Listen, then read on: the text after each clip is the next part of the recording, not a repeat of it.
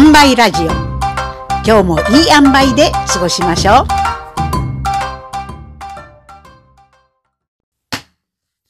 本日のお話はメンタルヘルス話。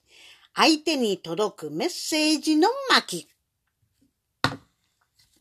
前の前の職場で私の役割の一つが大学の教員の能力を磨くための FD ファカルティディベロッペメントの委員長でした。メインテーマを個性を活かし、グループの活力を推進する。第1回は私が講師で個性を活かすソーシャルスキルトレーニングという研修を計画。短い時間を教員たちが共有しながらお互いの個性を活かし合うコツをみんなで発見できたらいいなと思っての企画でした。そのことが学生たちの個性を活かすっていうことにつながるといいなって思ったんです。その中の一つが、お頼みスキルとお断りスキルを磨くゲーム。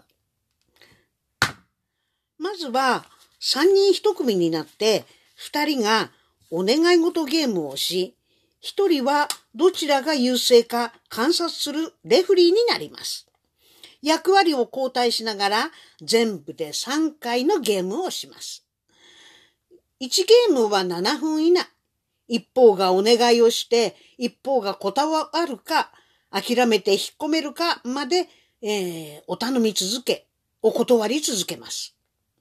無論相手を非難したり、傷つけたり、理由なく断ったり、えー、それからあ強引にお願いをしたり、感情的になったりせずに、アサーティブな表現で諦めずに妥協しない。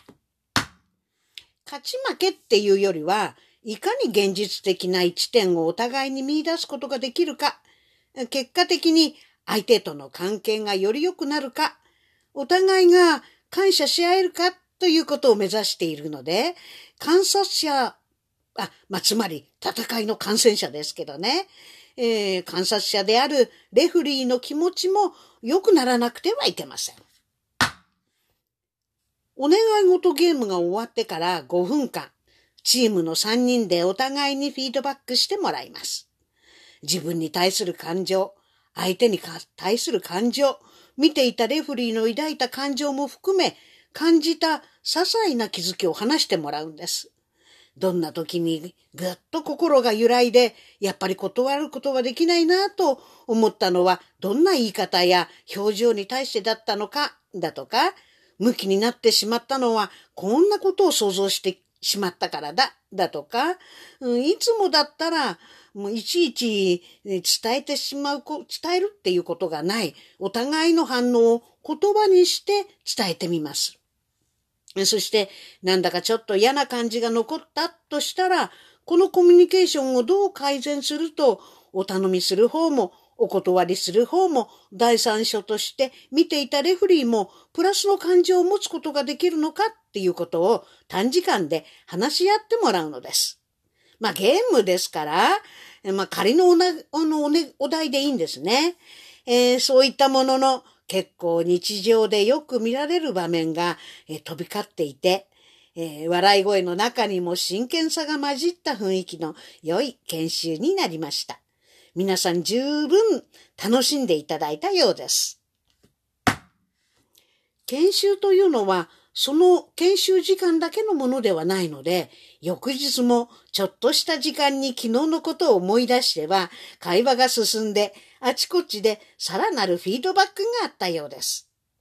共通の体験をしながらの研修というのは、実際に使った時間は少しだったにもかかわらず、こういうフィードバックの波及時間を含めると、長時間の自己研修と言ってもいいですよね。当時、駅から大学までの炎天下の道すがら、同僚と私はこんな会話をしながら汗を吹き吹き、前日の研修の続きが始まりました。7分は持たないわよね。7分も頼み続け、断り続けるって、結構大変よね。つい私も、もういいかなんて引き受けそうになっちゃったわ。そうですね。三人のメンバーとも一分間も持たなくって、お互いにはーってため息をついていたグループもありましたよ。そうそう。私も結構頑張っちゃって。でもなんか4分を変えた頃から、うん、しつこいね。うん、こっちが嫌だっていうのわかんないのかしらって腹が立ってきちゃったわ。頑張ればいいってもんじゃないわね。そう、そうなんですよ。7分頑張ってみると、初めはさほど嫌なわけではないんだけど、ある時間が過ぎると、しつこくって嫌だなーって思うんですよね。粘れば粘るほど反感が増していくっていうことが実感できて、そのことをお互いに確認することができるのがあのゲームのいいところなんですよ。そうね。つい、向きになってしつこくなっちゃうけど、逆効果ね。そうです。粘り強くお願いをする必要はあるんですけれども、しつこく粘ることではないんですよね。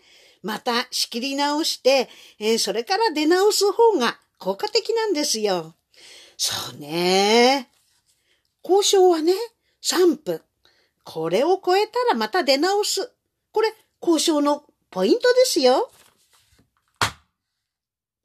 昔、看護部長をしていた頃、私への報告は、一人一分。あ、違ったわ。一人三分。3分で話をまとめて伝えてね、と頼んでいました。